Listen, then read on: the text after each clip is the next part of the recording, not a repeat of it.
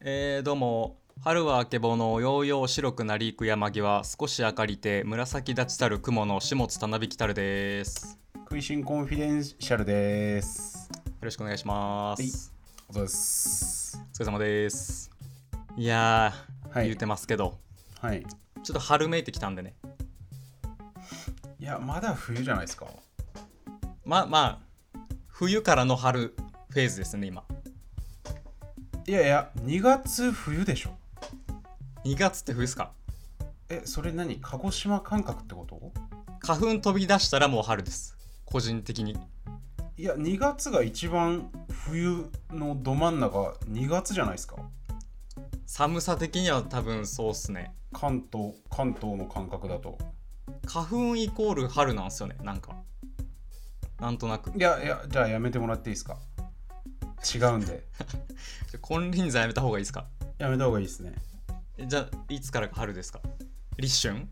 暦通り行けば 一瞬がいいんじゃないですか。一瞬がいいんじゃないですか。もわかりやすいところだと。う正式に正式な定義でいきますかじゃはい。なんか今日あのーこの収録始まる前にあのヤフー Yahoo のニュース欄の話ちょっとしてたんですけどあはいはいなんかあのーなんていうんですかトピックスの、まあ、PC でヤフヤフー見る人じゃないと分かんないと思うんですけどトピックスの下にね、なんか自分の自分に合ってるニュースが出てくるよっていうコーナーあるじゃないですか。はいはい、まレあそコこメにンねドコーナーですね何が出てくるかみたいなああはいはい話でうんやっぱあの牛宮城ですよ一番上ぎゅうぎゅう上っすかいや一番上朝倉未来ですすっきゃなーほぼ ほぼ格闘技ばっかりっすねはいはい僕わ七かります割よまだぎゅうぎゅう上が最近多いのはなんとなくわかりますよなんかどうどうなんすかねなんかどれぐらい実際その世の中的にどれぐらい話題になってたのかってなんかわかんないじゃないですかもうああいうなんていうの YouTube のニュースみたいな話ってはいはいどうなんすかねでもやっぱ YouTube から Yahoo まで今出世してきてるわけじゃないですかニュース的に、はいはいはいはいはい全国区なんじゃないですかそこはテレビではやってなかったんですかねテレビでやってるニュースより Yahoo トピックスの方が知られてる説ああまあまあそういう見方はあるっすよねもう可能性ありますよねうーんうんでもやっぱ国民的なのはさニュースでバンバンはいはい出てないとっていう感じじゃないですかまあ確かに僕の目線はちょっと20代若後半 IT 男すぎましたねちょっと若者目線ですよね田舎のねまあ若者目線っていうのもわかんないですけどね本当になんというかはいはいあのいやなんかウェブメディアとかもまあ僕いわばウェブメディア屋さんじゃないですかはいなんかやっぱ23年前よりも基本読まれてないよねみたいな感じなんでうんななんかみんな何してんのっていうかどこどこいんのみたいな感じなんですよねはいはいいやまあそれがなんか YouTube とか TikTok とかなんでしょうけどはいはいで、まああ、の自分の中で自分たちの中で納得はしてるんですけどうんえそんなみんな YouTube と TikTok かみたいなのもあるじゃないですかはいはいはい実態が本当にそうかってことですねうんイメージはそうだけどそんなにみんな見てるのかっていうはいはい何の話でしたっけあ牛宮城なんですけどうんななんかどえどんぐらい知ってますいや なんかそのもう牛宮城がそろそろ再建されそうではいはいはいはいはいはい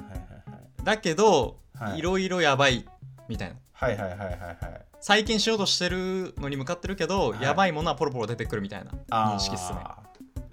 今下津の話を聞きながら自分が何を話したかったのかすごい思い出しててうんあの思い出せましたはいはいいや何を言おうかなと思ったかっていうとあの株主比率の話が出てくるんですよねはいはいえっ、と牛宮城やってるのがまあまあちょっとすごい大前提の話するとえっ、と元雨上がり決死隊の宮迫さんと YouTuber のひかるさんが焼肉屋やろうとして、まあ、何やかんやあって失敗して宮迫さんが一人でやるって言ってやってるけどなんかお金が足りないだなんだすげえお金かかるから大変だみたいな話でえっ、と、なんかねオリラジのあっちゃんが番組に呼び出してえーなんか株主株株の比率がどれぐらいでみたいなどっちの責任なんですかみたいなうん話をやってたんですよね。はいはいでその比率っていうのが、えー、と宮迫さんが45%でなんか最初に黒幕って言われてたなんか謎の宮迫さんの後ろについてるまあなんか経営者みたいなはいはい人がヒクさんご50%うんでもう一人ちょっとなんかちょっと手伝ってる人が5%みたいな感じで うんなんか 45%5%50% でだからそれ実質50%のやつの会社やんってなって、はいはえー、いと宮迫さんはやっぱり45%持ってるけどうんまあ多分なんかまあその番組内でも話に出てくるんですけど、まあ、経営のこととかお金のこととか全然わかんないからまあまあななんかあった時にちゃんと静止できるようにってことなのかなんかわかんないですけどなんかそういうか株の比率で言うとその代表になってないじゃんみたいなうんことの話が出てきてでもその50%持ってる人っていうのはまあまあなんか裏で操ってるみたいな言い方もされてたけどえっ、とまあ後輩みたいな感じなんですよね宮迫さんの。うんうんで宮迫さんのことをなんか兄さん兄さんって呼んでるんですよ。うーんはいはだからその宮迫さんの方が上なんですよねなんか外側から見た立場の上の感じでは。いはいはいでそれをどう思いますっていうのが聞きたかったっていうことなんですけどはいはいはいなんかまあだからそのまあまあその50%持ってる方がそりゃだから経営というかその会社の権利をまあ実権を握ってるってことだからうんなんかそいつのものだしその人にまあ操られちゃうみたいな見られちゃうよねっていうのもあるしうんそのとはいえ何ていうんですかその兄さんがお金の方ことわかんないからそうしてるんですよっていうのもうんまあ本音としてあるんだろうしっていううん部分なんですけどうんどう思いますっていう話なんですけどどう思います なんか複雑っすねいろいろと複雑な話なんですよね。でそのでも宮迫さん的にはその多分男気というかその先輩先輩風であの、うんある程度行ってるところもあると思うんですけどそこをなんかはいうはいまい感じに逆手に取られて会社を乗っ取られてるっていうはいはい。会社を乗っ取られてるってかそもそもその人発信の会社かもしれないですけどねまあまあまあでもなんかまあ一緒にやってるって感じなんだよね、うんその言ってる感じは共同経営でみたいな。はいはいそれなんかそういうのがなんかこの時点で出てくるこのタイミングで出てくる時点ではいはいはい。なんか頓挫しそうじゃねっていう感じはめっちゃしますけどね。はいはいはいはい確かになん。まあだからコロコロやっぱそこを自分が100%でできる人がやっぱそのなんていうの先にまあタレント業だったりとかなんだりとかモデル業だったりとかなんかがあってから経営者できる人うんタイプの人っていうのはやっぱそれがちゃんとできる人なんでしょうね。うんいやだからなんかそのな何が言いたいかってその芸人にどうあってほしいかみたいな話っていうかはいはいでもやっぱさなんかそこでさあのー、100%の株を持っててなんか経営のことが分かってる芸人ってちょっと嫌だっていう感覚も多分あるじゃないですかう多んうくんの人の中に。そういう金まあ一般イメージでまあ金にがめついみたいな。うん、っていうのはなんかある気がするんですよね。はいいやなんか分かんないけどしんすけさんとかだとないんだけどうんなんかあれぐらいの世代の人だとちょっとあるというかはいはいどうどうですかその理想の芸人像みたいな話じゃないですけどでもやっぱ今ってそれこそ最近だときんに君が吉本辞めて多分一人でやっていくわけじゃないですか一人というはいはいはかい自分のチームではといかオリラジとかはいあってだから割と自力で切り開いていく人が増えてきてると思うんですけどそのはいはい宮迫さんって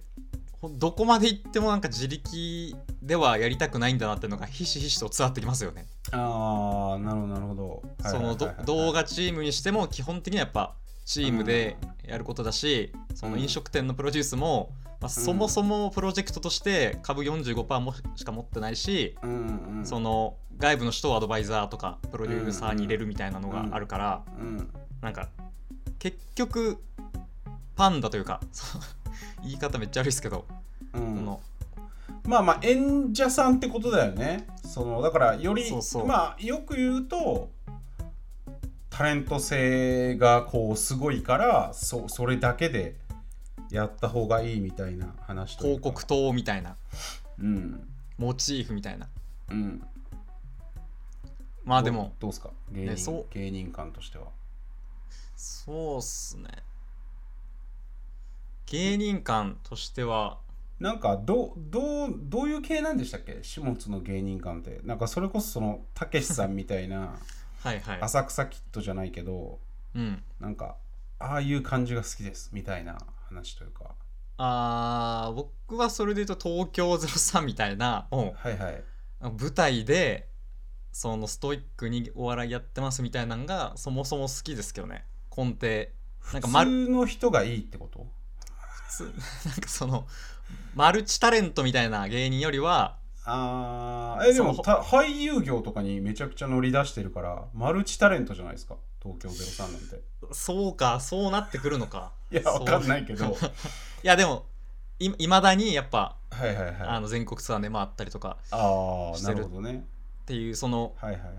本業がありつつのその、はい腰掛けで今マルチタレント業じゃないですか、ははは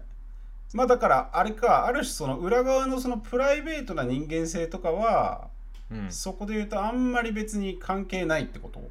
ああそうっすねどうでもいいよりですねああでもなんかそういう風になってきてる説もありますよね。とないんうかそこが重視されないというか。ああそれまではその舞台とかテレビ以外の姿というあーかそうそうそうそうそうそうそうそう。活動もよ見られて重視されてたってことですかそうそうそうそう。オールド世代はだからたけしさん筆頭にそのプライベートの部分もなんか人間性めちゃくちゃみたいな人の方がはいはい、愛されるみたいになって、まあ、だからそのなんか移行期の後半にいるのが宮迫さんみたいなイメージというか。なるほど生き様芸人ですねはい。生き様芸人ですねまあでそもあはれかそういうなんかガチャガチャした生き様とかがいらないってことかうんそうっすだからやっぱ不倫とかしてても嫌われちゃうしね まあそう普通はそうっすけどね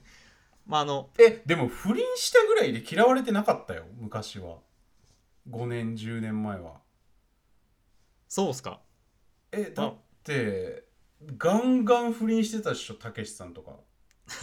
週刊誌とかに出まくってたしあんまああそうっすねえ、はいでも不倫したらすごくみんなが嫌だって思うようになったのってうん、まあまあだからその令和近辺の変化の中でも一番分かりやすいのが不倫だと思うんですけどはいはい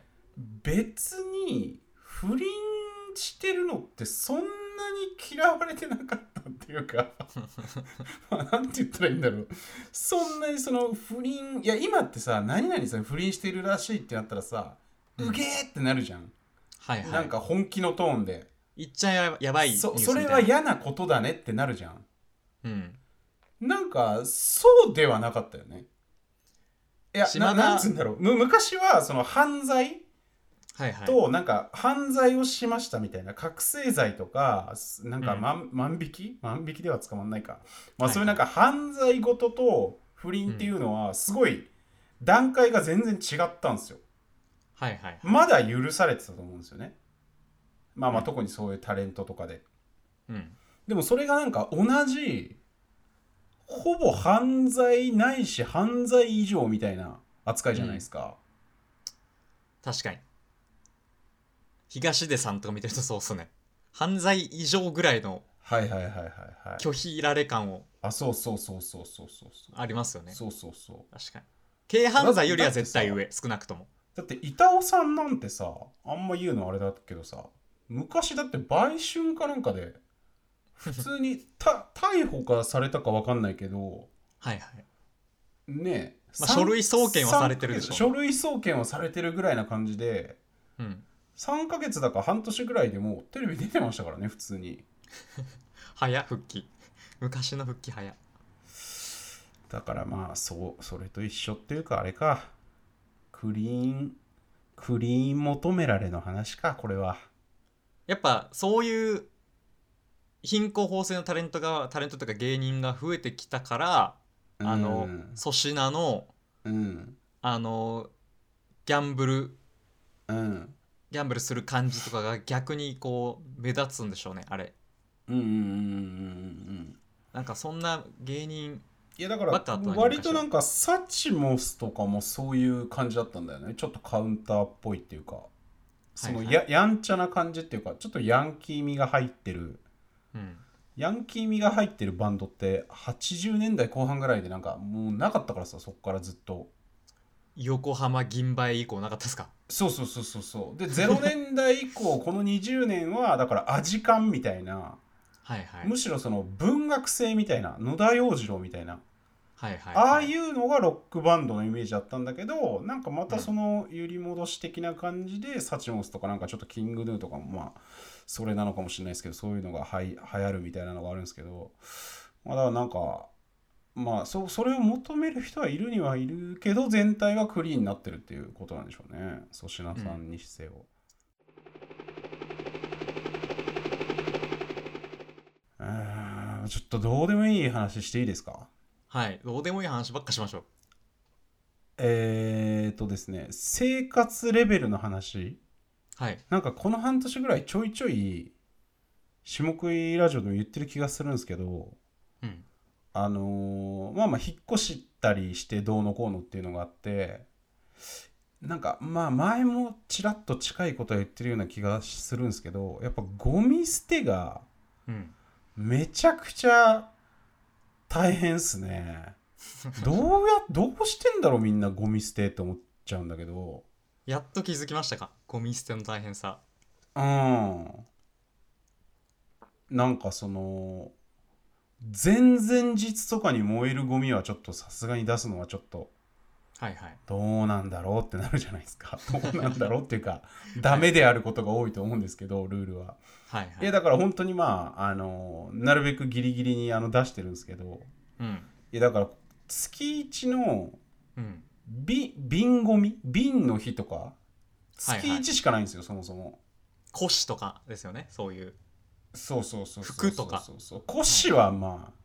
月にあるんですけ どね小田原市は瓶の方が頻度少ない瓶の方が頻度少ないで小す田原事情 はいはい段ボールは月にあるんですようんでも瓶異常に少ないですねうーん瓶はもうだから買うなってことだよ ねだから段ボールとペットボトルは月になんですよ、うん瓶と缶が月一うんうんなんですよねなるほどでその月一の瓶ゴミの日をもう東京出張で逃しちゃってるんですよこっちは はいはいいやだからそそのいや別にその瞬間瞬間逃してるとかはいいんですけどうん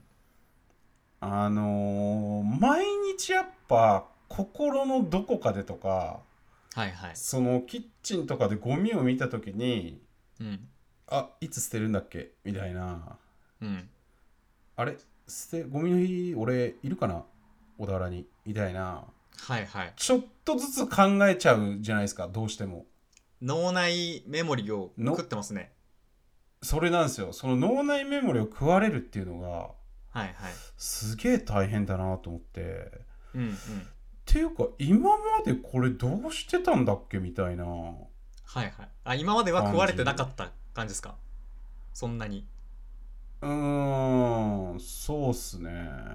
それい単や、純だにから、ま、前の部屋は、その、いつでも出していいスタイルだったんですよ。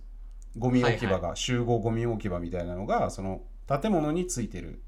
はいはいけど、その前、だから2年ちょい前とかは、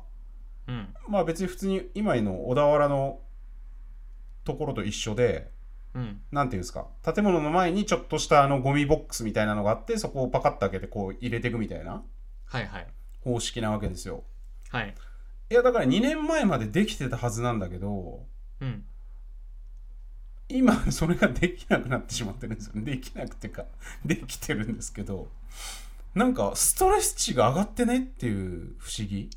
いや今の話を単純にまとめるとうんその1個前の部屋がグレード高すぎてうんそのゴミ捨て事情が楽になりすぎた分、うんそこのグレードが今下がったことによりちょっとだるさを覚えてるってだけの話じゃないですかいやだけの話っていうかその話をしてるんでいやだいやじゃあまあそこが問題じゃないですかいやだからあのー生活レベル落とせますよって僕言ってたと思うんですよね下食いラジオでもああなるほどはいいやもうボロボロの4畳半でも全然大丈夫っすけどねって思っててはいはいで本当にそれで大丈夫な部分も多々あると思うんですけどうんやっぱ今回のようにやっぱりそのゴミ捨てとか宅配ボックスとかそこがちょっとやっぱそこなんだなっていう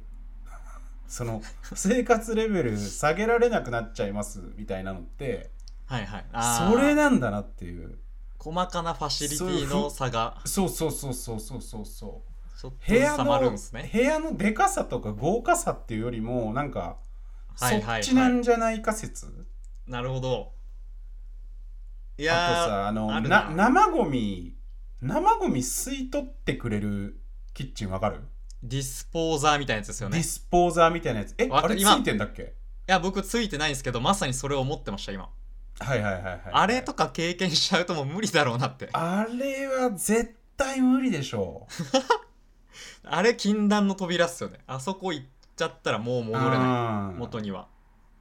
あれあるともう生ゴミを捨てる人間に戻れなくなっちゃいます よね。いやだかいらやーそういうの絶対あるんだよな。超えちゃえ超えちゃったら戻れないラインってありますよね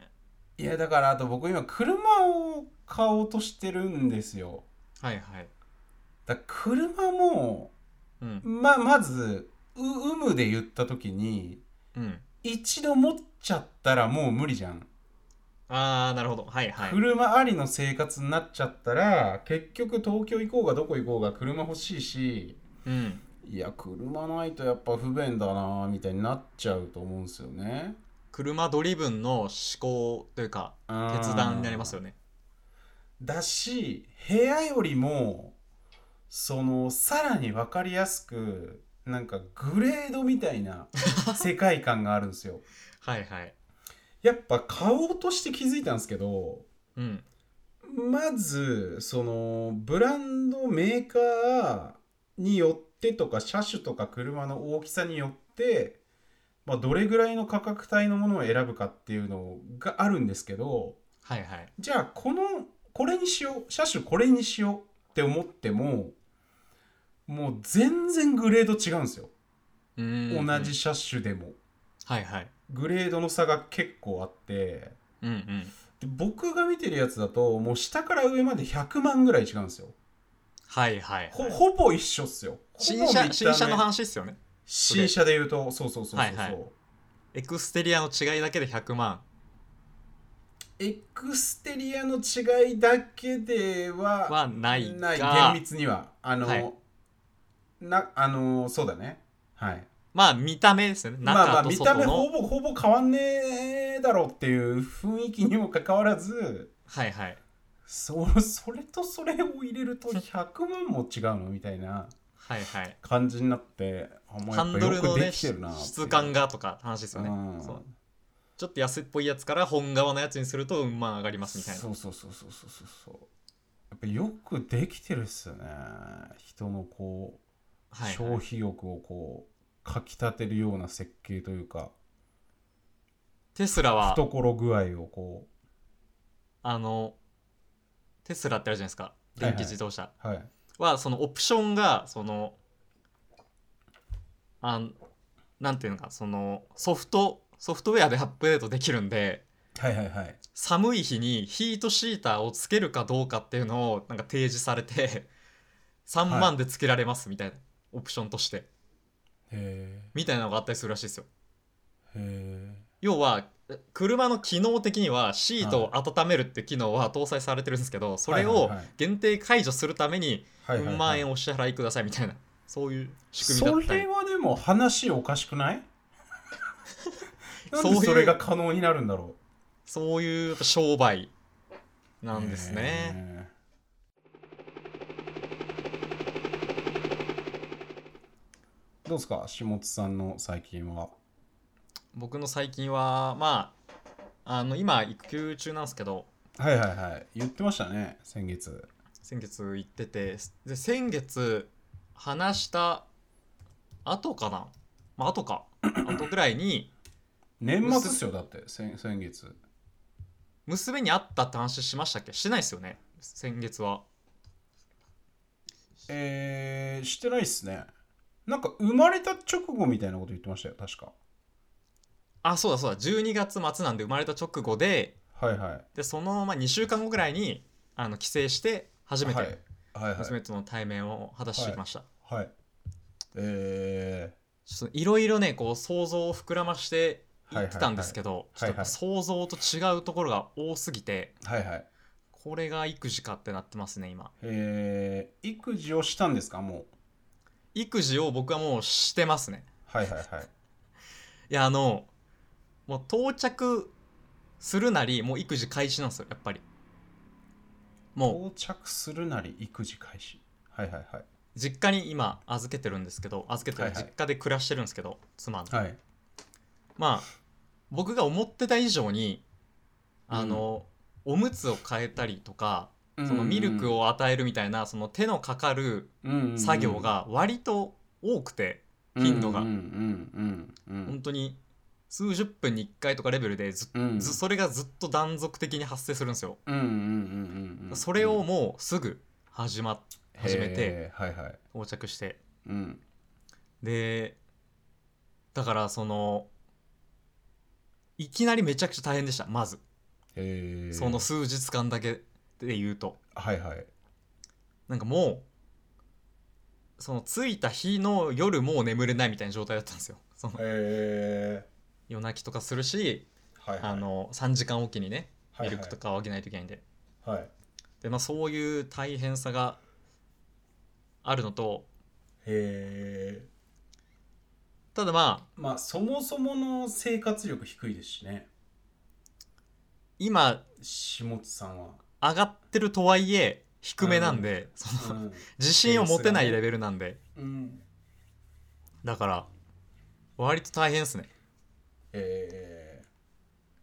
でまあ大変だけどーうんめっちゃ可愛いって感じですねやっぱりうん可愛さはめちゃくちゃあるえあ の子猫とかーうんはいはい はい、子犬って可愛いじゃないですかはいはいはいはいはい今あれぐらいっすねあ今なるほど今子猫ぐらい結構サイコパスにあること言ってるように僕には聞こえてますけどね今いや根拠あってちゃんとはいはいそのまだその3日ぐらいしか会ってないんではいはいはいあんまり72時間しか一緒にいないんでああ正直そこまでっていうのとはいそのメンズはあの、は女よりレディースよりその、体の変化もないし腹を痛めたわけでもないからうんあんまり変わんないって言うんですよ、うんか感情的にうんうんだからほんとなんかいいろんな人に聞くと、うんうんその3年とかかけてうんこうなんとなくこうじんわりあこれが我が子かみたいなはいはいはいはい変化が自分の心の中で生まれてくるとはいはいはいだから多分正常なんですよそのはいはいはい子猫ぐらい可愛いな俺の娘っていうのが多分今はいはいは正い常なんですよ、いや全然サイコパス ですえちょっとでもこれわかんないんでまあちょっとあのーリサーチを僕の方でもうんしていってみますいや言うと思いますよ結構うんそんな感じで子猫と同じぐらいだったって言ってこれそれちょっと語弊ありますけどそのいやいやだからすごい僕はさ結構強めのサイコパス味を感じてるんですけどはいはいまあ普通そんぐらいですって言われたらああーまあそっかっていう感じですねまあ、子猫がその僕から見た子猫なんでその わかんないですよはそはのはその基準ねわかんないですけどいやであとそうっすなんかはいよくワンオペ育児ってずっと聞いてたんですけど、はいはいはいツイッターとかわ話題になるんではいワンオペ育児はやれ大変だはいはいとかはいし死ぬ思いをするみたいなはい聞いてたんですけどはいもうほやるもんじゃないですね本当にへえやるもんじゃないというか成立しないですねワンオペ育児ってあんまりはいはいはいでも妻からしたら1年後はワンオペ育児になっちゃうんじゃないですか1年後私は物仕事してるんですよ保育園に多分入るんでうまくいけばなるほどワンオペ育児の期間はほい発生し,、ああなるほどはいはい、へしない予定ですねーはいはいはいはいはいいやなんかそのその3日間でもう完全に理解したんですけどはいはい僕らの生活ってはいなんかいろんなプライオリティを持ってるじゃないですかうんうん例えばしまあ食いしんさんで考えると、うんまあ、仕事が多分大部分を占めててうん日々の暮らしで仕事したいとか、なんかうまい酒飲みたいとか美味しいご飯食べたい、うんなんか海外行きたい旅行行きたいとかまあなんかうんうん寝たいとかいろいろ考えてプライオリティを持った上で行動してると思うんですけど、うんうんそのもう一番上にうんこうドーンって子供の世話ってのがうんもううんうん嫌おうなく入ってくるんですよもううんいきなりうん自分のプライオリティ関係なくうんうんだからそのいろいろおろそかにも当然なるしうん子供の世話が一番もちろん大事なんでうんもうそこで生活がかなり激変やっぱするなって思いましたね当然これ当然の話なんですけどうんそれをね身をもって理解しましたはいはいはいそれがでも2三3 0年ぐらい続くわけですもんねまあ10年ぐらいじゃないですか手がかかるの言うて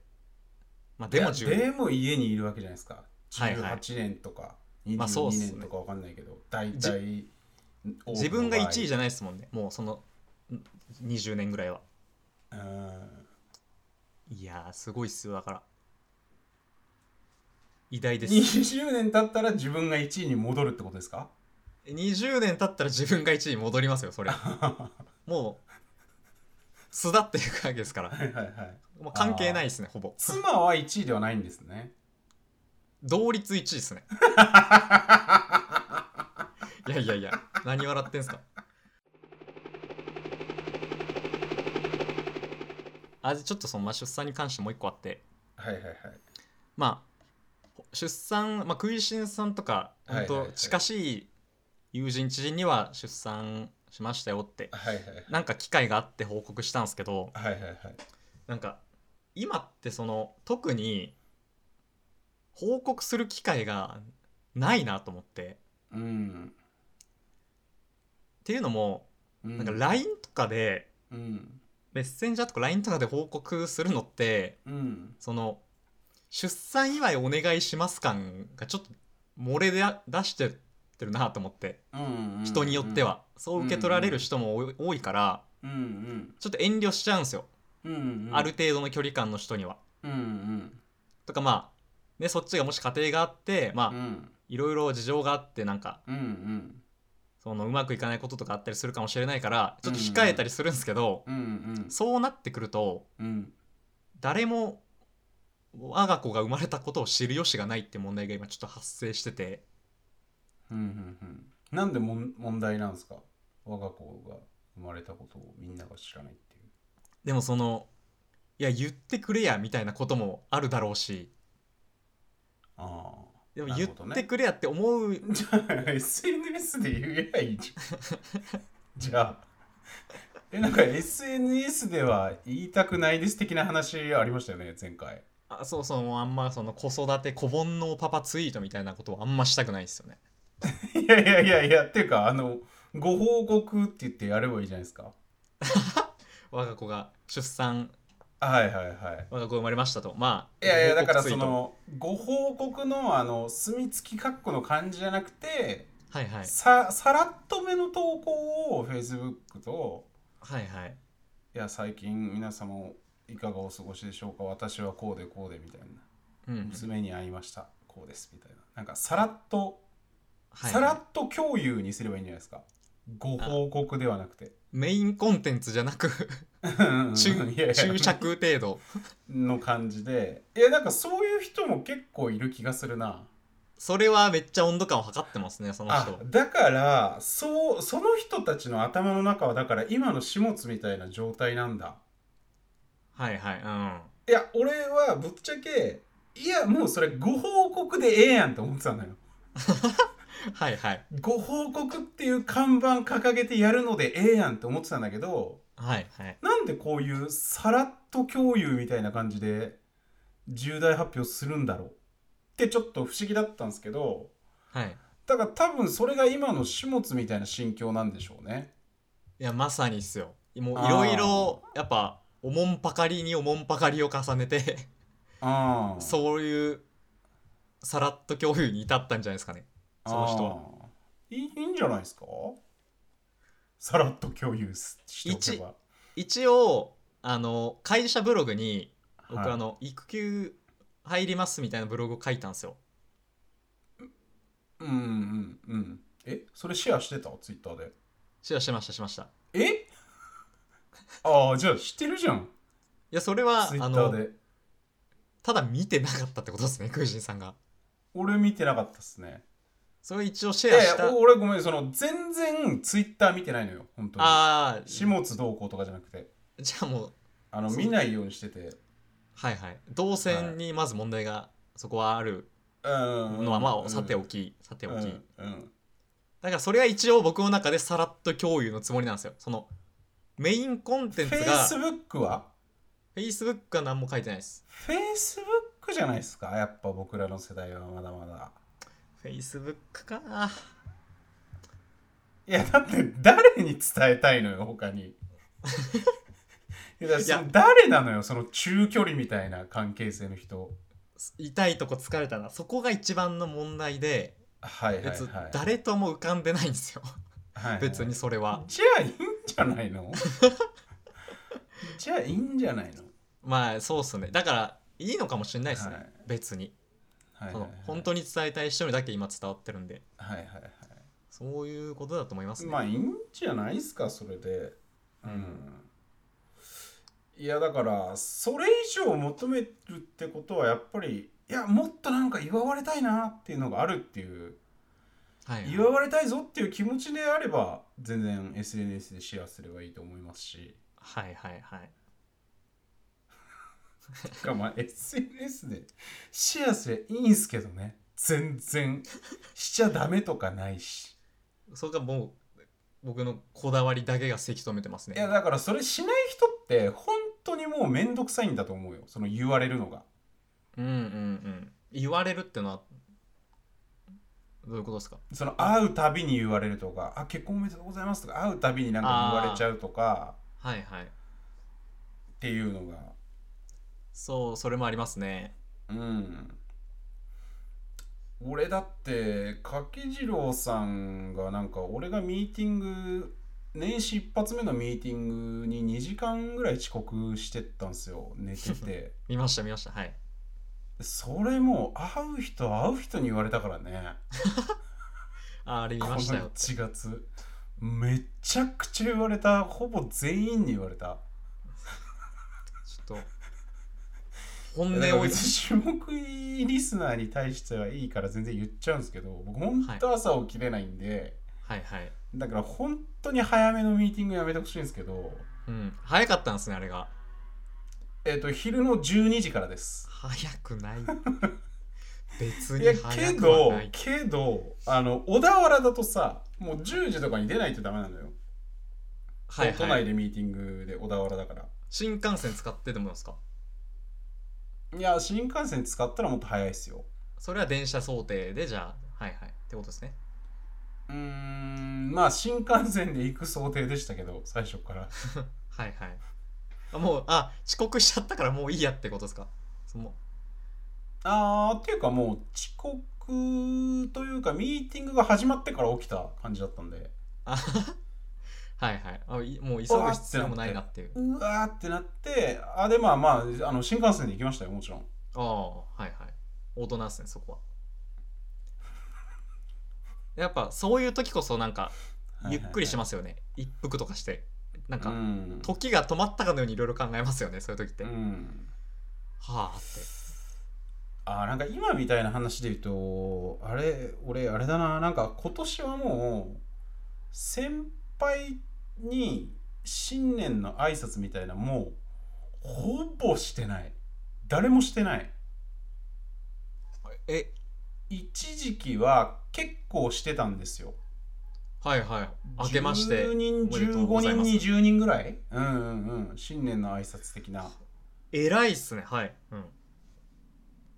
偉いというかしっかりしてますねその辺は、まあまあまあ、うん、しっかりしてるっていうかまあ仕事じゃないですか半分ビジネスそやのりお取り世話になった経営者のはいはい人とかうんっていう感じだったんですけど、うんまあ、今年も三が日からその柿次郎さんと柳下さんと遊んでたしはいもうじゃあいいやって なって。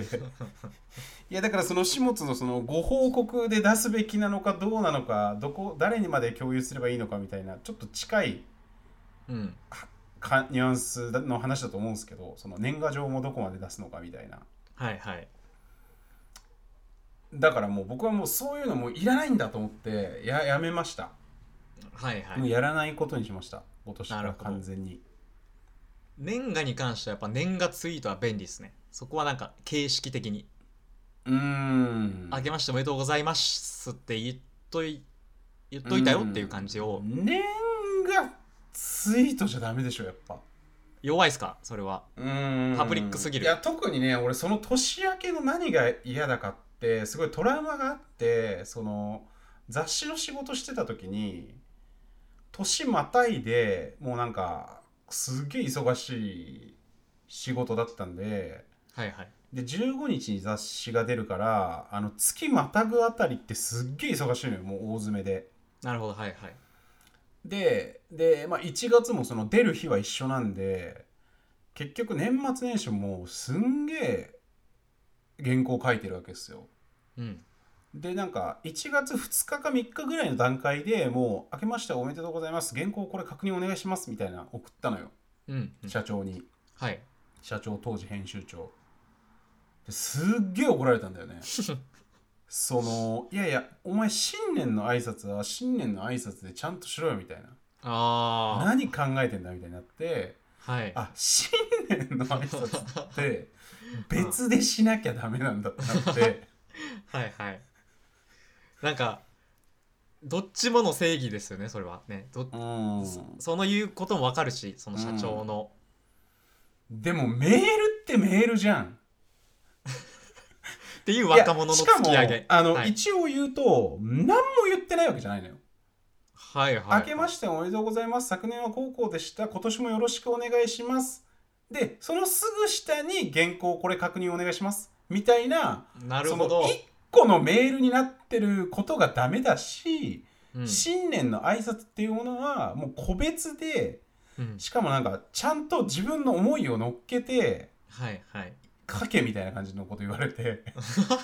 いやでも俺3行4行ぐらい書いてんだけどなと思ったけどやってる方ですねそれちじゃゃんあとそれをだから12行ぐらいに変えてうん 個別で送り直しましたよ別でああそれはトラウマなるなけどねもうやめましたそれもももうそのとらわれからもう年賀メッセージもう解放されたわけですねそうですやっとおめでとうござやいりますやりましょうありがとうございますやりましょうじゃあはい趣旨説明施設名いきますはい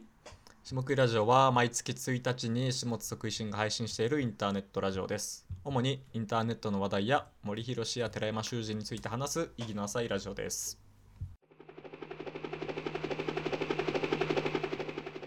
お便りのコーナーはい、えー今月もお便りを読んでいきますはいラジオネーム中堅さん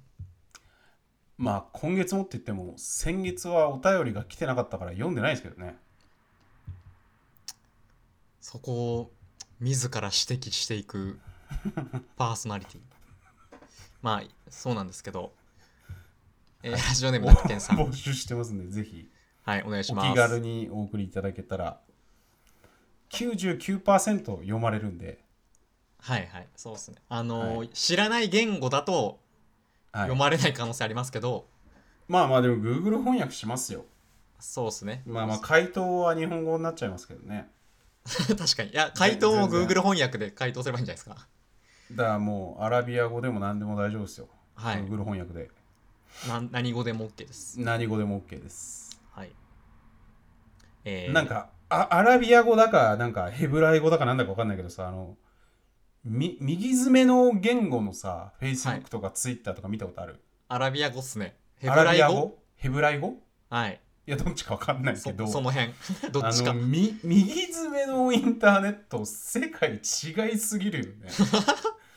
いやあれなんかめちゃくちゃ面白いんだよななんかいやめっちゃわかりますよあのツイッターの言語設定でできるじゃないですかに日本語とあかー英語とかあれで一回試しにやっちゃって、うんその本当に戻せなくなった時期があってへえ言語設定をめちゃくちゃ困りました、、えーはいはいはいあれなんかねみ普段右手の人が左手で生活するみたいな違和感ありうますよねん異世界感がね異世界あるわけですけれども、はいじゃあ、はい、読んでいきます、はいはいはいはいはいえー、クイジンさん下本さんこんばんは中堅です僕の家の周りには飲食店が多いのですがある時までは普通に行けてたのにある日テレビで紹介されて長蛇の列ができるようになり気軽に行けなくなった店がいくつかあります、お二人は同じように急に人気店になって行けなくなった店はありますかまたテレビで紹介されたからその店に行ってみようということはありますかそれではこれからもラジオを楽しみにしておりますありがとうございますありがとうございますナイスお便りありがとうございますナイスお便りありがとうございますいやーこんばんはありますかないです。いや、ごめんなさい。これは、あるかないかがあるじゃないですか、まず。そ2の点テレビで紹介されて、急に人気店になっちゃって行けなくなったお店はい、は、記憶にある限りないですね。まあ、結構珍しい状況ですよねうーん、うん、うん、珍しいハズレくじを引いた感じですよね うん。うんありますはいまあその行けなくなったことはないんですけどはい。その長蛇の列になってるなーっていうのはありますねあー、へー。なんかインインフォパーンっていう会社に僕勤めてたんですけど、はいはいこれははいはいはい。渋谷の新鮮駅っていう京王井の頭線のうんうんうん駅のすぐそばにあるんですけど、うん、うんそこの近くに、確かになんか深センってそういううん、流行のお店みたいなの多いっすね流行の発信源的なうんそこのキッチン長谷川っていう洋食店があるんですけどはいはいなんかそこがある日マツコ・デラックスさんが出てる番組に取り上げられてへえもう次の日からもう長蛇の列みたいな感じになっちゃってえーえあれですか夜の巷のやつですかいや結構前の話なんで56年ぐらい前なんはいはいではいちょっと番組違うかもしれないですけどはいはいはいまあ多分深夜何らかの深夜番はい組はいまはいはい出てでであ僕全然行ってなかったんですよ行ったこともないぐらいの感じだから、へはえい大変だなって感じだったんですけどはい行ってた人からしたらマジ最悪っすよねうん近くなんで足しげく通ってた人もいるだろうにうん、それはちょっとかわいそうだなと思いましたねうん、いいこと一個もないからねテレビで取り上げられてる、いやーまあそうなんですよねまあちっちゃい目の飲食店は本当そうなんですよねうん、なんかマジでそれで潰れちゃうパターンすげえありますからねはいよかれと一時的に思っ売りて上げは上がるけどその、だから新参者がガンガンガン入ってきて行列できるようになっちゃって常連さんが行かなくなって客が離れてはいはいでその流行のお客さんもいなくなってガラガラになっちゃうっていうパターン本当に結構それあるらしいですからね、うんいやわそのめちゃめちゃありそうだなと思いましたそうなるの、うんまあ行かなくなるし気持ちはしばらくはわかるっすよねいはいまたテレビで紹介されたからその店に行ってみようということはありますかはい、これ王様のブランチ的なねはいはいはい王様のブランチ見てあれみんな行ってんのかなでも行くからやっぱ取り上げてるんじゃないですかなんってこともないのかでもやっぱり一昔前はうんあの王様のブランチで本が紹介されるとうんその本がすっごい売れるっていうのがあったんですよね、はいはいはい書籍が書籍コーナーありますもんねうんはいあとやっぱりリリコさんですよ ねラジオの神様希代のラジオパーソナリティリリリコさんがやっぱ映画紹介するとねどうなんだろうなありますかテレビで紹介されたからその店に行ってみよういやー僕は記憶にある限りないっすね俺もてかないかなテレビで紹介されたらむしろ行かないっすねうーんうーん絶対混混んでるしうーんなんだろうなあんまテレビをそこでそこの部分を信頼してないというかなんなんなんだろうないや確かになんかそのメディアやだからその我々というかうんうんうんその分かるじゃないですか意図がなんか、うんその背景というかそのメディア屋だったんですね下津さんはもうまあもともとですけどそのグルメメディアもやってたしはいはいはいはいそのはい全体像なんか分かるじゃないですかあー店をなるほどねはいはいあはいのしょ紹介してうんリポートして発信するっていうことのうんだからやっぱそ一個うがってんですよねそこがうん本当の一般投資郎の目では見れてないというか良くも悪くも本当の一般投資郎 本当の一般投資郎がいるんですね口が悪かったですけどそのテレビいやたまあまあでもわわかりますよわかりますよまあそうそういうもんですよねメディアの人っていうのはうそういうもんんです本当にいやだから僕もパッと浮かばなかったんですけどですけどすごいテレビ番組の中でも BS なんですが、はいえっ、と先日人生最高酒場トップ10っていうツイートしたんですよはいでその下津も一緒に行った松本の山目屋とかはいなんか中目黒の栃木屋とかもい行ってないかな下津行ってないかもつ焼きもつ鍋屋みたいな違いますあじゃああの芸能人がよく行くもつ鍋屋はい行きました一回え逆にそれどこねなんか中目にあります行よ ったっけだ誰と行っえ俺といや一緒じゃないかもしれないです食いしんさんああそういうことあ別ではいはいはい、はい、別であそこ有名じゃないですかあーそういうことかそういうことかはいはいはいえいやいやわかんないどこのことだかええいやっていうか中目黒の芸能人がよく行くもつ鍋焼きもつもつ焼き屋っていっぱいあると思うよなるほど僕1個しか行ってないからそあそバンってことあもつ焼きバンあバンかはいはいはいはいはいあのエグザイルが行くっていうねそう LDH 軍団がよく行くでおなじみ、はいはいはいはいはいはいあのはい壁にねあのサインがたくさん貼ってあるみたいなはいはいあのバンは本当にこうレモンサワーがねエグザイルみんなあはいのレモンサワー好きっていうなんかそれで結構レモンサワー流行ったんですけどうんもう本当にバンはもうレモンをこうレモンサワーをガンガンガンガン飲んでそのなんていうの絞ったレモンを重ねてみんな置いてるんですよねはいはいそのレモンが重なってる感じがちょっとこう風物詩というかはいはいねお店の中での風景になってるっていうねうんまあそうっすねうんまあバンはいで、はいそのトップ10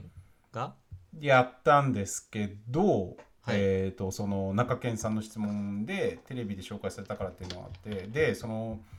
えっ、とですね何人生最高酒場トップ10ツイートしたんですけど、うんこの中の2つが吉田類の酒場放浪記に出たお店なんですよ。はいは知って聞いたことあります吉田類の酒場放浪いい記。やもちろんもちろんああ、知ってんすか見てこそはないけどいやなんかその、うんうんもうネットミームじゃないですか吉田類の酒場放浪記っていや、俺、それもちょっと言いたかったんだけど、はい俺も一切見たことないの よ。いやそうあタイトルだけ知ってんですよねなん見かたことないし、だからなんか、多分みんなそうだ よね。みんな見たことすらないけどけど、なんかその、居酒屋好きとか飲み好きの人が、はいあの店、吉田類の酒場放浪記出てたんだよって いう、なんかすごい、それだけすごい聞くっていう。そうそうなんか箔がつくみたいないイメやージめでっすよちゃくちゃ箔つきますね、あれは。だし、実際いい店が多くて、はいはいだから僕もトップ10の中に2個あるんですけど確かにまあまあその小田原の魚源と三宮橋のさつきうんの2個なんですけどはい、そこがね吉田類の酒場放浪記出てて、はい、まあだらからそのテレビで紹介されたから行ったわけじゃないですけどうん まあ行った後とか行く前に人に誘われた時に「えー吉田類の酒場放浪記出た店なんですよ」っていうのを聞いたりしたっていうのはありましたね。見てこそはないけどはい。全然見てないですね、そのテレビは。でもじみ自分が行った店はちょっと見たいですねさすがにうん。どんな感って想なのいかうか、店に行列できんのって、マジでマツコ・デラックスと吉田類しかいないんじゃないですか。 まあ、吉田類は行列ではないか。まああれそうですねあれはとかい言いそうになったけど知らないですからねうん。マツコさんは本当すごいって言いますよね。うんうん。あとなんか「バナナマンのうん。せっかくグルメ」って番組でえ僕の地元の近所の焼肉屋 がなんかもう行列になったみたいなー、えー。あーでも今言われて思い出したけどなんか地元のホルモン屋っていうか焼肉屋っていうかホルモン屋みたいなところ友達に誘われて行ったんだけどはいその友達がその店に行きたいって思った理由が、うんテレビで紹介されてたからだったわへえテレビで紹介されてたからあそこ行ってみたいってなってああいいよって言って行ったらうんそいつがなんか34人で行ったんですけどその行こうって言った本人だけが、うんなんかちょっとあんまり美味しくないみたいな感じでちょっとなんだよこれみたいになってたっていう記憶が今出てきました期待値高かったんですかね はテレビにい出いてやただかだらけそいつはやっぱそういう投資路中の投資路なんで ひでえなやっぱそういう人はあれなんですねテレビで紹介されたから行こうってやっぱなるってことですねまあそうですねレコメンドとして信頼してるってことですよねうんなのであのツイートわかんないけど概要欄とかに貼っとくんでは見いといてください。ちもさんもなんかないですか思い出の。僕もちょっとそのツイートを見てはいはい。僕都内に何年か住んでたんでちょっとはいはいはい。ここよく行ったなとかここ好きだなって店をちょっと考えてみましたはいはい私もはいはいはい。思い出してはい。 3つちょっと考えたんですけどはい。とまずあのこれ渋谷にあるはい。ブルゴンディセヘーメルって店へ藤ー。井さんと行きましたよ一回えピザああのビアバーの店わかりますあーはいはいはい。パクモリの近くにあるやつだっけパク森の下かな道玄坂のなんか地下みたいなところにこうピュッて入っていくんですけどななんだっけブルゴンブルゴンディセディセヘイメル。ヘイメルへそー。こが閉店してますね。はいあ閉店閉店してますね。閉店しとんかいはいいやはいはい。クラフトビールのお店ビアが。クラフトビールのバーみたいな感じですよねあーはいはいはいビはいはいはいールたくさん飲めるお店ではいはいはいはいはいなんかそこにその会社の先輩とかと結構行ってなんかビールクラフトビール好きになったのはそこの店のおかげですねへえめちゃくちちゃうまいんですよねビールがそこはゃはいはいはいへえいつか渋谷に行ったことあるあるなはいはいはいはいはいそこ1個とあとは,、はいはいは吉行っ祥てますね吉祥寺のうんピッツェリア GG っていうえー、はいはいはいはい。ま名店ですねこれは。はあれ、これもい行ってないっけ、下津と。え行った記憶ないっす行ってないか。うんはいはいはいはいはい。ピッツェリア GG はまあピザ好き都内のピザ好きならみんな知ってると思うんですけど、はいはいはいはいはい。マジでうまいのでちょっと美味しいピザってあんま食べたことないなーって人は言ってくださいはいはいはいはいはいはい。めちゃくちゃう。うまーってなるんでうんうんうんここはねしかも安いんですよね、はいはいはいそそのあの中目黒とかにあるなんか世界一のうん。うんピザ職人が出すピザ屋があるんですけど、うんそこの6割ぐらいの値段なんですけど GG の方が僕はうまいと思いましたえはいっていう感じですー、その 2GG。最後がはいこれまあチェーン店なんですけど、はい牛ゴロバンビーナですあー、牛ごろバンビーナっすね。聞いたことありますよねなんかえっ、ー、と、牛ごろ系列のお店は行ったことあります。はい焼肉屋バンビーナは行ってないかもしれないですね。どこの、どこですか恵比寿本店ですねこれははいはいはいはいはいはい、はい。恵比寿本店の後ろバンビーナ屋に行っはて、い。はい。でその時があの会社を僕が作って僕、はい僕がというかは2い人で作って、その直後ぐらいにはい。なんかその先輩経営者とかはい。個人事業主の方と一緒に行かしてもらってはい。あのおごってもらった店なんですけどはいはいはいはいはい。牛ごろバンビーナぐらいには行かなあかんやろみたいな。みたいなテンションマジではいはいはいはいはい。であのなんか薄いなんか牛の薄い肉 をいやいや違いますよ違いますよいやこれ最後まで聞いたら違うんはでいはいはいはい。薄いなんかやつをはい。米ちっちゃい丸いボール状の米をちょっと銀シャリっぽいはいはい米を巻いはいはいてはいでなんか濃厚なはい。はい。ウコッケイみたいな濃厚な卵の黄身だけにつけて食べるっていうのがはいはいはい。めちゃくちゃうまくて。はいはいはいはい。東京やなーって思いましたね あそのー東京っぽい飯ってありますよね。東京っぽい飯だなって思ったんですよねそれがいやーだからやっぱ東京っぽさっていうのは六本木と西麻布なんだろうなほぼ行ったことないけどえ恵比寿は違いますかまだまあまあ恵比寿も割と、あのー東京っぽさ高いですけどそのより純度が高いのはやっぱはいはい確かに西な麻布六本木広尾じゃないですか 広尾はもう知らないまでありますねほぼな気がしますねえ六本木で飯食ったことありますまあ何回かだけど別にそれもまあ安いっていうか普通のお店でしかないんではいはいちょい高級なお店とかないっすね好きじゃないんでやっぱ六本木とか西麻布とかその空空気感がまあ一室ちょっと違いますもんねやっぱその渋谷区とかとうん全然違うんで目黒う区ん渋谷区とはうん恵比寿はだからなんかあのスパークリングワインにイチゴ入ってるやつみたい な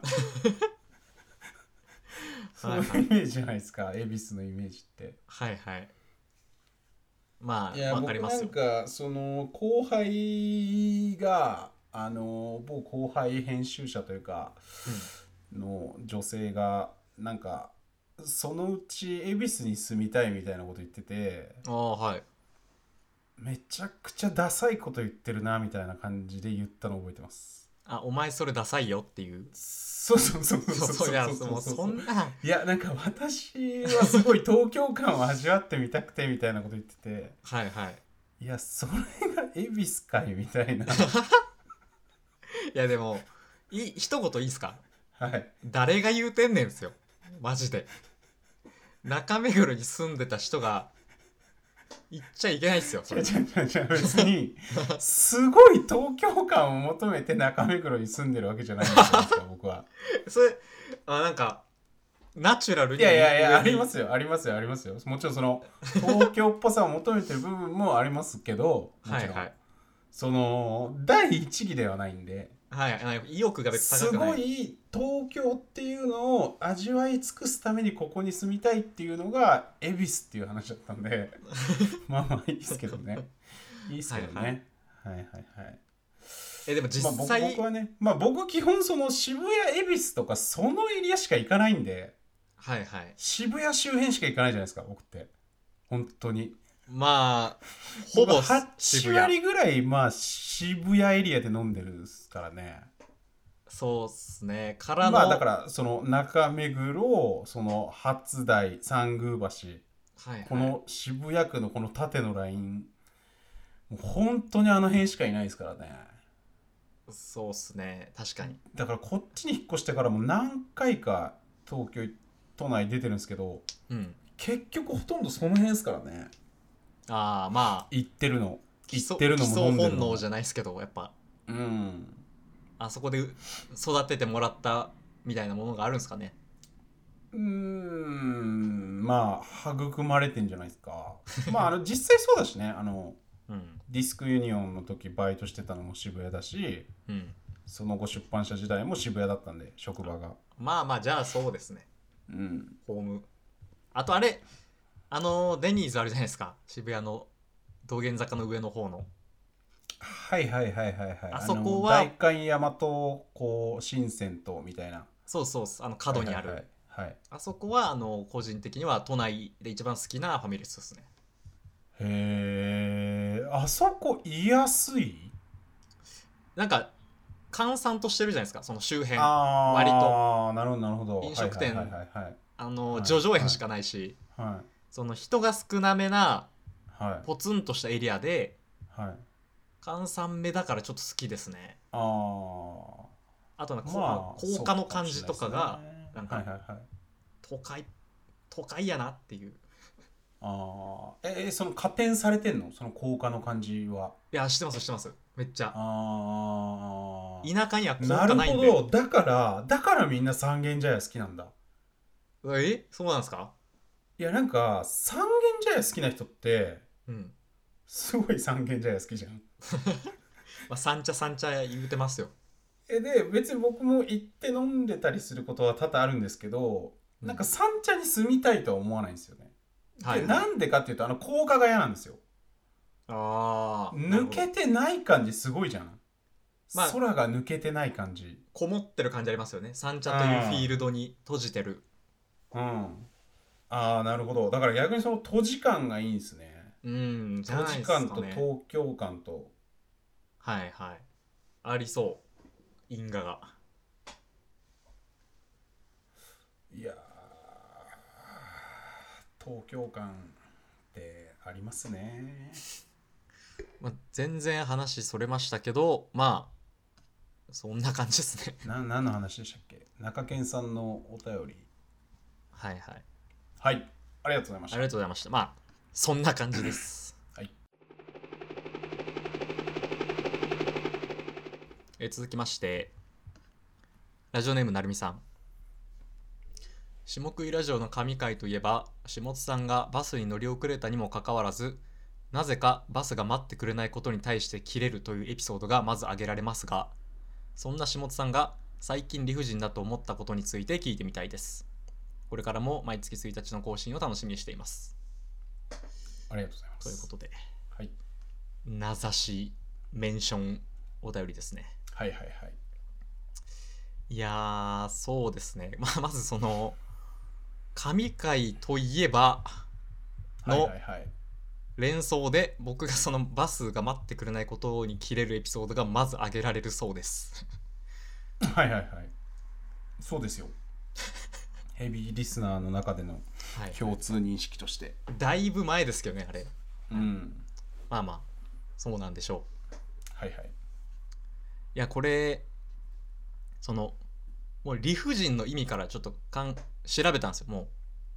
語義,、はいはいはいはいはいからなるほどね。理不尽とは何か。改めて確かに。難しいですね。理不尽説とは明してって言われたら。そうなんですよ理不尽ってどういうことって聞かれたら意外とうん。分かんないじゃないですかうんうん調べたところによるとうん。うん。大辞林か何かによると、うん。まあ、その筋道が通ってないことうんうんうんうんうんみたいなうんうんうんうんうんその平たく言うとめちゃくちゃなことって書いてあって はいはいはいはいはいああ分かりやすいなと思ったんですけどいやまあ考えたんですけどうん大人になってから僕が理不尽だと思ったことってうんほぼなくてうんだから最近もないですえでもやっぱ上司にキレられるじゃないですか理不尽といえばいやそれそこなんですよそこなんですけど、あの子供の頃ってうん理不尽だと思うこと僕たくさんあったんですよはいはいはいおはかしいでしょこれみたいななんでこんなことになってんのみたいない例えば子ど例えば子供ってだってそのなんだろうなんで NHK の集金の人来るんだろうみたいなでいつも払う払わないの問答をしているこれはえええお親が自分が問答というかそのいや一般的にその、ああまあ、今めっちゃ今一例ですけどいやそういうのがよくあったんですよ子供の頃なんなんだよそれみたいな今より子供の頃 NHK の集金が来るってなるなってましたなってましたなんかい知らんあーおじちゃんがそうなんだ来るなあみたいな、うん、へえとかまあそれこそ学校にまつわることであるとか、はいはいはいそのなんで半ズボンやねんっていうこととかああはいはいはいはいあると思うんですけなど何が半ズボンなんですか制服制服が半ズボン半ズボンでした小学校小学校あ小学校の制服が半ズボンなんだしかもそのえでも冬は長ズボンでしょいや冬も半ズボンっす冬も半ズボ ンそうそうなんですよえそれ私立いや公立ですゴリゴリの公立の小学校で半ズボンの制服なんてあんのありますありますそれは理不尽だわしかもひ膝上2 0センチぐらいですよその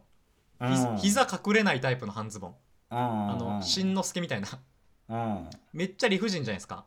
うんでいやそれ鹿児島は南国だからあったかいからでしょうって思われるかもしれないですけどうん普通に寒いんですよ鹿児島も冬はそそれれななりりに、あはねうんの神奈川とかと大差ないぐらい寒いんですようんだからそういうことに対してめっちゃ理不尽だなとか思ってたんですけどなんか子供の頃ってその、道理ってあんま分かんないじゃないですか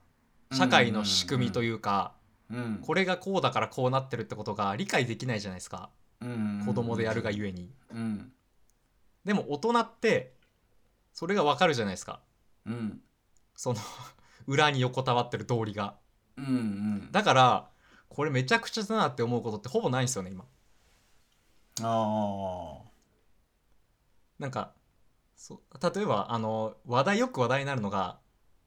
うんこの間見たんですけど小学校であの消しゴムをはいあのなんか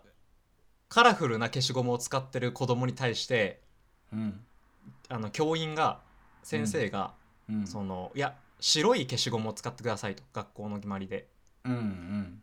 その白い消しゴムを明日から持ってきてくださいみたいなことをうん言われたわみたいなうんツイート、共感ツイートみたいな言われたわってツイートツイートどそうだ親が誰誰学生があ親が親がその娘がえー先生に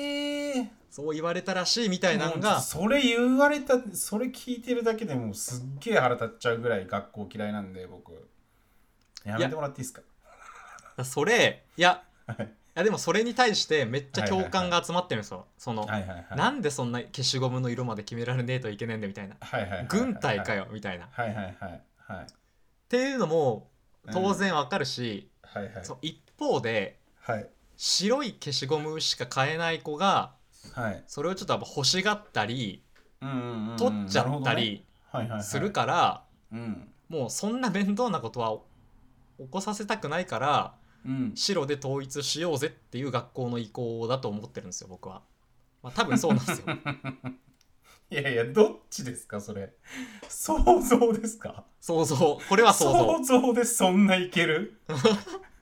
やいや大人なんですよ。そうこれがいうリプライをもう見たんじゃないのそういうことですよっていうあみ見て補強しました。 い想や像だから補強し てるやんいや想像だけでそんないけないっしょその具体な話でもそれ確かにってなるじゃないですか。確かにそうだなっていやーそうかなだからうーんそれやられなんそれはちょっと違うと思うけどな俺は子供当の子供としてはえなんでいいじゃんってその角消しとか使わせてくれやって思うと思うんですけど、うん、まあ僕はがおその親御さんだったらうん、まその今の一言一句ちゃんと伝えると思いますそのあうんなんで学校は白い消しゴムを持ってきてほしいかっていうのをうんうんそれは家庭環境に差があってうんぬうんんみたいなその中には欲しがってトラブルになることもあるから、まあ学校にはまあ白いのを持ってきなっつって 角消しは家でたくさん使わせてあげるからっていう、うんえー、ちょっとだるいなーそれを聞いただけでだるいなだからここに理不尽さを今空人さん感じてるじゃないですか理不尽さめちゃくちゃだろってーうんで僕はもうなんかそれを妥協して理解しちゃったんで、うん理不尽だと思わないんですよね、まあ、そういうこともあるよねっていうだるまあまあまあだからそういやそれよくないですよこれ良くないですかねいやそれよくないですね戦った方がいい徹底的にまあ戦うっていうかうんっていうか普通に教育としてもなんか嫌だけどな俺子供だったらその感じで来られたら親が「しゃべまありクソが」っていうブチギレ子供だなまあまあまあそれはいやいや子供だったらっすよはいはいマジで気に入らねえなそれまあ一方では一方でそのうん、うん最近見たちょっとコンテンツではいはいはいはいハイパーハードボイルドグルメリポートっていうのがあるんですけどはいはいはいはいはいこれネットフリックスに上がってるんですけどはいはいはいはいこれでちょっとこれは理不尽だなっていうのをはいはいはい感じましたねこれはそれはなんかあれでしょ世界の理不尽みたいなやつでしょ世界の理不尽です 別に身の回りそれのはまあまあまあそうそうっすね理不尽じゃなくてはいはいいやまあめそのまあ概要を簡単に説明すると、はいはいまあ、ハードボイルドグルメリポートなんでそのなんか世界の過酷なはいはいはい環境とかアウトローなはい世界の人たちがどうやって飯を食って生きてるのかっていう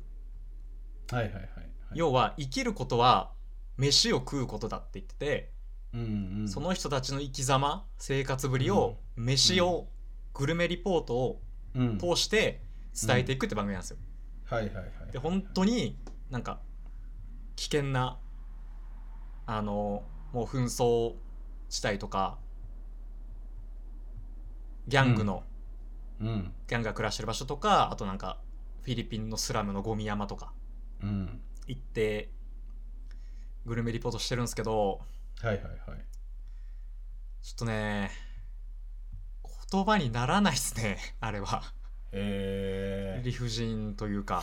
ー、はいはいはい世界の理不尽が結構難民が出てくるんですよ割と、うんいろんななん10回ぐらいあってうん割と難民が多いんですようんで難民ってのはうんあの日本に暮らしてると難民ってどうどんな人だろうって感じじゃないですかうんでもその人たちが言うには、まあそのそこで暮らしてるともともと地元で暮らしてるとうんうん爆弾とかが降ってきたりうんうんその敵に銃で殺されるからうんうん安住の地を求めてうんうんあの海を1 0キロ渡ったりするんですようんうんボートで50人ぐらい乗ってへえとか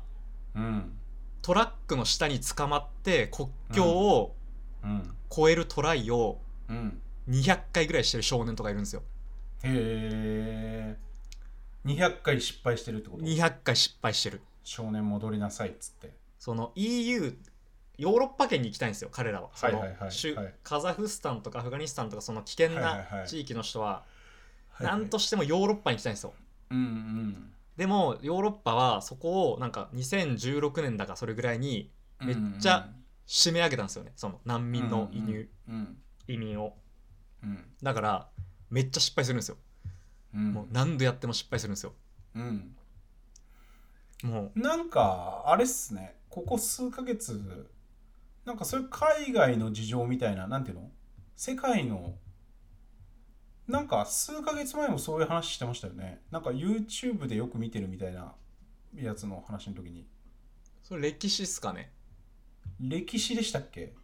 ノルマンディー上陸作戦みノたいルなマンディ上陸作戦みたいなはいはいなるほどなるほど世界情勢はいのはいはい勉強というか,、はいはいはだいか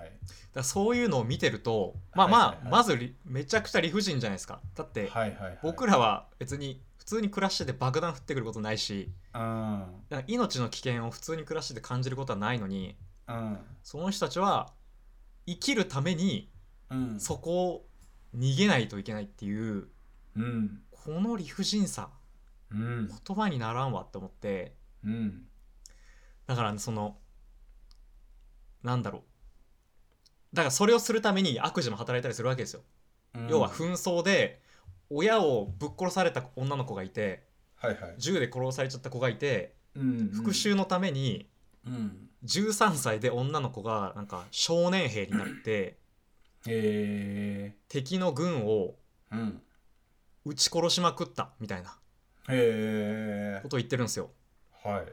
それ向こうから見たらそいつはと,、、うんんとんでもないやつでもう悪魔みたいな存在じゃないですか、うんこっちから見たらそういうストーリーがあるからうんもう善悪とか分かんなくなるんですよ本当に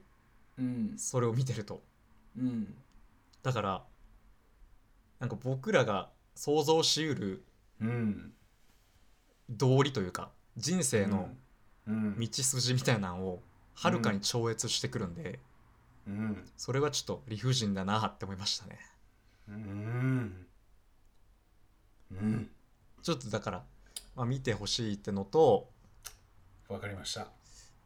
あんまりなんかその俺も耐えようって思いましたね いろんなことに対してえでも理不尽だと思ってないんですよね自分の身の回りに対してあ僕か身の回りのことはないんですけどなんはかいその遠い世界の理不尽さを見て、はいはい、はい、ちょっと、なんか生かそうと思ってますねえ俺も耐えようっていうのは何ですか自分がちょっとめちゃくちゃだなって思うことがあってもはいまあそそれと比較したらもうへでもないんでえでも大人になったらないって言ってななかったですかさっきいやこれじゃないですかこの押し問答じゃないですか理不尽なこれ理不尽ですね まあその出てきたらですよ今後そういうはいはいはいのはがい出てきた時にはいそれをなるほどね一個引き出しとして持っとくことではいはいはいより理不尽に感じなくなるであろうっていうはいはいはい感じなんでなるほど、まあ気になった人は見てみてくださいはいみんないでもまあいつそういう状況になるかわかんないんじゃないですかやわかんないですよねうんでも本当日本日本もでもその人から命を奪われるかもって思ったことないじゃないですかうんあと明日食う飯がないってこともないじゃないですか幸いなことに、うんこれ相当恵まれてんだろうなって思って本当に、うんだからありがたくうん生きようと、思いましたうんでもまあ日本もいつそうなるかわかんないんではいはいそうっすね頑張りましょうそれぞれその時はねうんみんなそうみんなあこれ言い忘れてたんですけどその、その日一日頑張って稼いでうんお米となんか豆とかに変えるぐらいのうん食生活なんですよその暮らしが、一うんう日ん必死に働いてなんかやっと米が1合買えるぐらいのまあすごい貧い、しいうんその社会なんでうんだったりするんですけどうん一緒に飯食っててうんそのリポーターというかその番組を作ってるディレクターにうんもうほぼ全員うん本当9割9分ぐらいうんみんなやっぱこれ食べるって言ってくれるんですよ一口えー、はいスプーンを差し出してどうあなたはいも食うかみたいなうんもうねうんすごいなその精神と思ってうんめちゃくちゃ腹減ってるわけじゃないですか一日何も食わずにただ労働して、うんきついうん肉体労働してうん米だけみたいな、うんめちゃくちゃ腹減ってるはずなのに、うん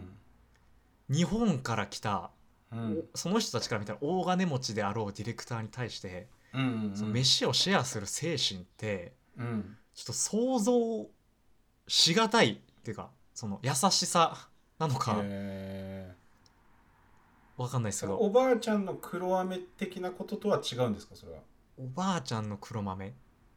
え ちょっとあの額おがばあちゃんの黒飴額がなくてちょっとわかんないですねえおばあちゃんが黒飴くれるみたいな文化ないんですか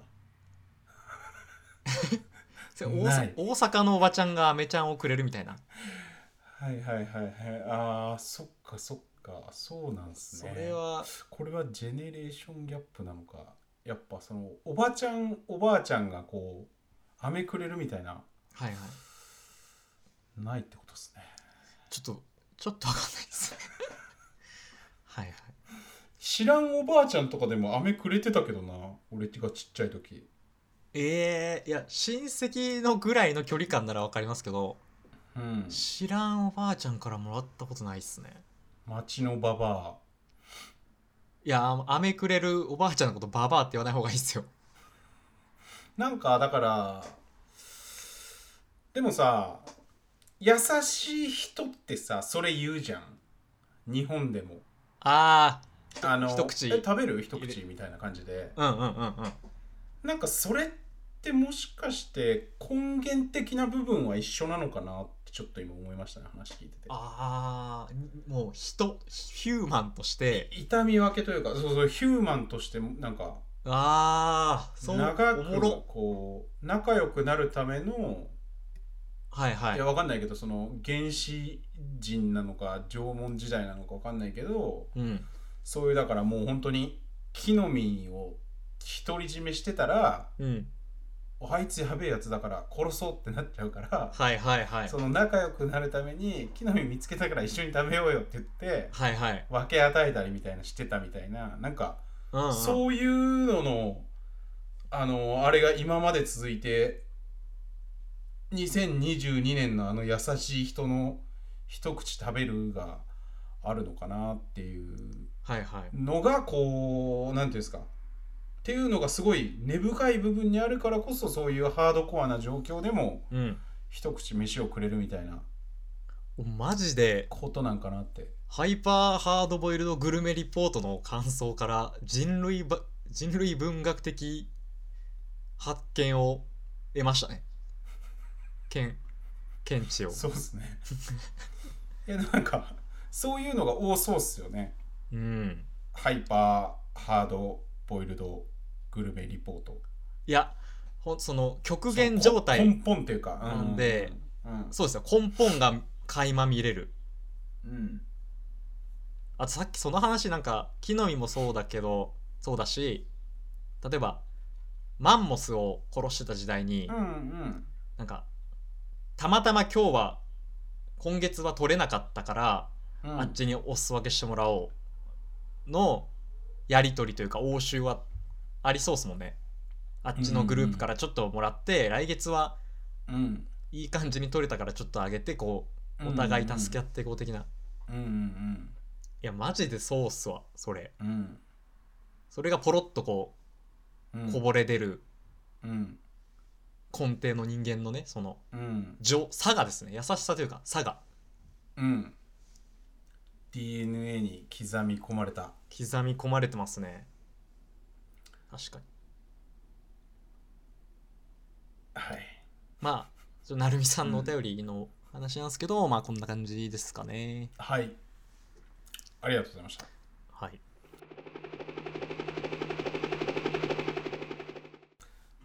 今月ははこんな感じですかね。そうっす収録タイムで90分いってるんですけど、これそうそうだな。ちょっとフリートークね。うんお便りだけでもう90分いっちゃったんで、はいまあフリートークみたいな話しましたもんね割とそうっすね、そうっすね。うん大謎解き時代はいかなくていいですかこれじゃあ2分で終わっていいですかじゃあはいはいはいはい。あの、年末年始結構暇だったんで割とテレビ欄をこう眺めたりとかテレビ見てたんですけどはい、はい。今ってテレビ番組謎解きもの多いって知ってましたあーへえ。なんあかんまり気づいてなかったっていうか、言われてもピンときてないですね。なんかノブとうん。あのー佐藤健がなんか島から脱出する謎解き番組とか、へえ。あと例えば大悟の弟の人が謎解き作家じゃないですか大悟の弟松丸あーメンタリストメンタリスト大大悟悟さんの兄弟のうん松丸兄弟ですね松丸兄はいはいはい弟の兄弟はみんな優しいっすよね松丸さんはあの人兄も弟がそのくいやいやなな何を僕が今言ってたかっていうとノブのノブさんのあとすぐ大悟って言っ たから絶対こう千鳥の脳になってるからはいはい確かにあの大悟ってなったっていう話なんですけどなんか小説のトリックみたいなことしちゃいましたすいませんはい、謎解きディレクターなんですか松丸さんがなんでなんでしたっけまあ謎解き作家でへーその番組にいろいろ提供したりしてるから、はい要いはいいい僕が知らないところでもいろいろそういった謎が使われてるんですけど、へーはい、謎解き多すぎるなと思ってそそれだけ見ても、うん、うんでえ謎解き番組がいくつかあるってことなんかいくつかあった記憶ですねへえあとまあうんクイズも大きな謎だし まあまあまあまあねまあねクイズ番組はねはいうんありましたけどねで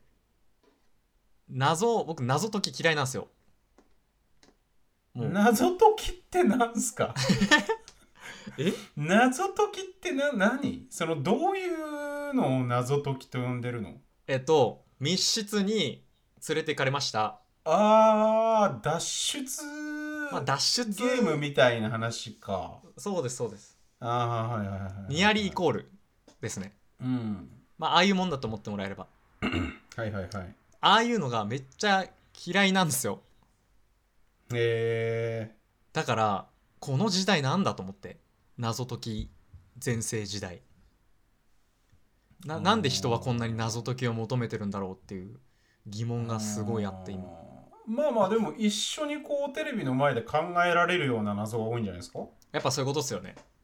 そのの微妙に参加できるというかまあまあまあクイズ番組もそうなんだけど同時参加ってことですよねあれ要は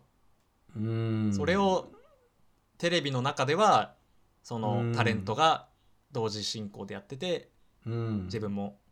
テレビの前で考えてやるみたいなうん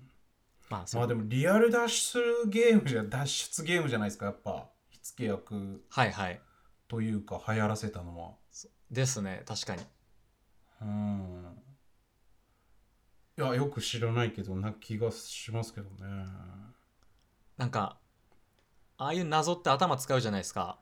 いろいろ考えて問題解いたりするんですけど、うんもう極力そういうことに頭を使いたくないなってのがあって しんどいから、え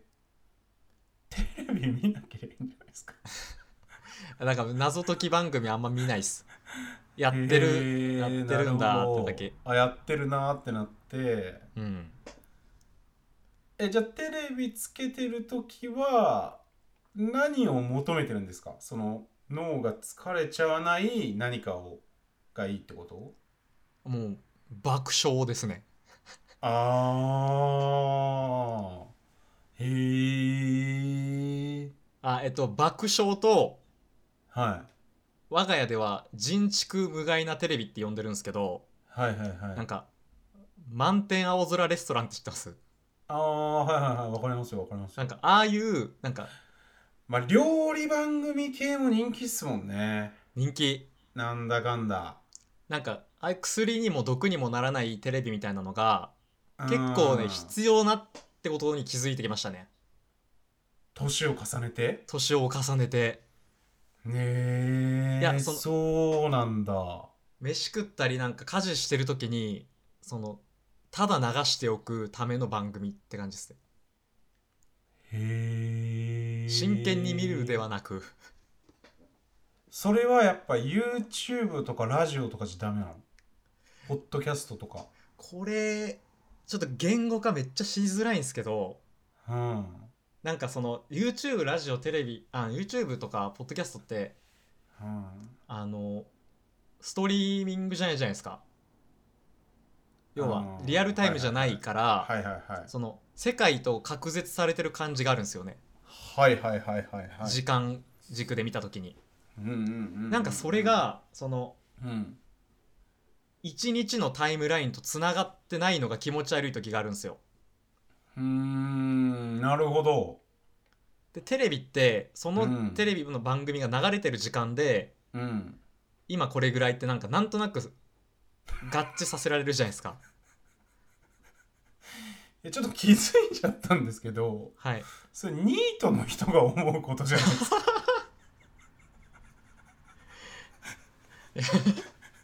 いやいや育休ってニートなん ですよ子供いいなやいい育やいやい休やっていやいやい僕は育休のことを言ってるわけじゃないですよはいはい育休なのにずっと一人じゃん今の始末ってはいはいそうですよこの数週間は変な時間だからが何してんの単純にどうどういうこうタイムスケジュールというかこの時間に散歩してみたいななんかあるんですかそうですねあの結構勉強してますねリアルに言うとあーまあでもそれしかないよね、うやんることあとまあ家事をちょっと丁寧めにやるとかうーん味玉作るとか うんとかまあです料理はできるといいですよねうんあのそのねこ子供が来た後にもね来た後にもうん掃除機をこまめにかけるとかうん ずっと家事ですけどねしょうもない人生だなるほどないやでもいいっすねそういうでも結えで構もそうそういうことですよねそういう生活だからこそって話ですよね今のテレビの話って多分それはあるかもしれないですね気づきとしてあはーこれまでなかったんであんまりまあでもまあとはいえでもその時間がそう世の中と同期してることでのなんか安心感というかなんかなんかあるんだろうねそこもうんなんか社会に参加してる感じがするというかうんうんうんうんだからテレビって安心するんですよねそういうのあ意ー味でテレビよりやっぱらあの YouTube の方がさらになんか堕落うん堕落感ありあるもんね堕落感あるねありますねうんなんだろうやっぱずっと見続けられるしテレビって番組って終わるじゃないですかちゃんとうんうんでちゃんと興味ない番組になるじゃないですかうんうんうんうんうんうんこれまそれまで面白かったバラエティが1回終わってちゃんと興味ないニュースとかになるじゃないですかうんうんうんうんそれでうんパッて自分の気持ちも1回切れてあうん次明日の仕事の準備しようとかそのうんあ寝る前あれやっとかなきゃみたいなその強制的にリズムを作らされると思うんですよ、うん YouTube はそれがもううん動画は終わるけど次またうん関連でどんどん自分の好きな番組が再生され続けるから確かにシームレスじゃないですかテレビを見ちゃっていて朝5時になっちゃいましたってことないもんねないっすねうんそのネットフリックスとか YouTube はあるけどうんうんテレビって没入させないっすねそういう意味で言うと、うんそういうのあるのかもしれないですねうんまあねはいそんなそんな感じですそかんねな感じですかね、 2月1日はい、配信分配信される分ですけれどもはいはいそんなお便り感じでね、はい、随時お待ちしておりますお待ちしてますので、はいよろしくお願いします。ありがとうございましたありがとうございました。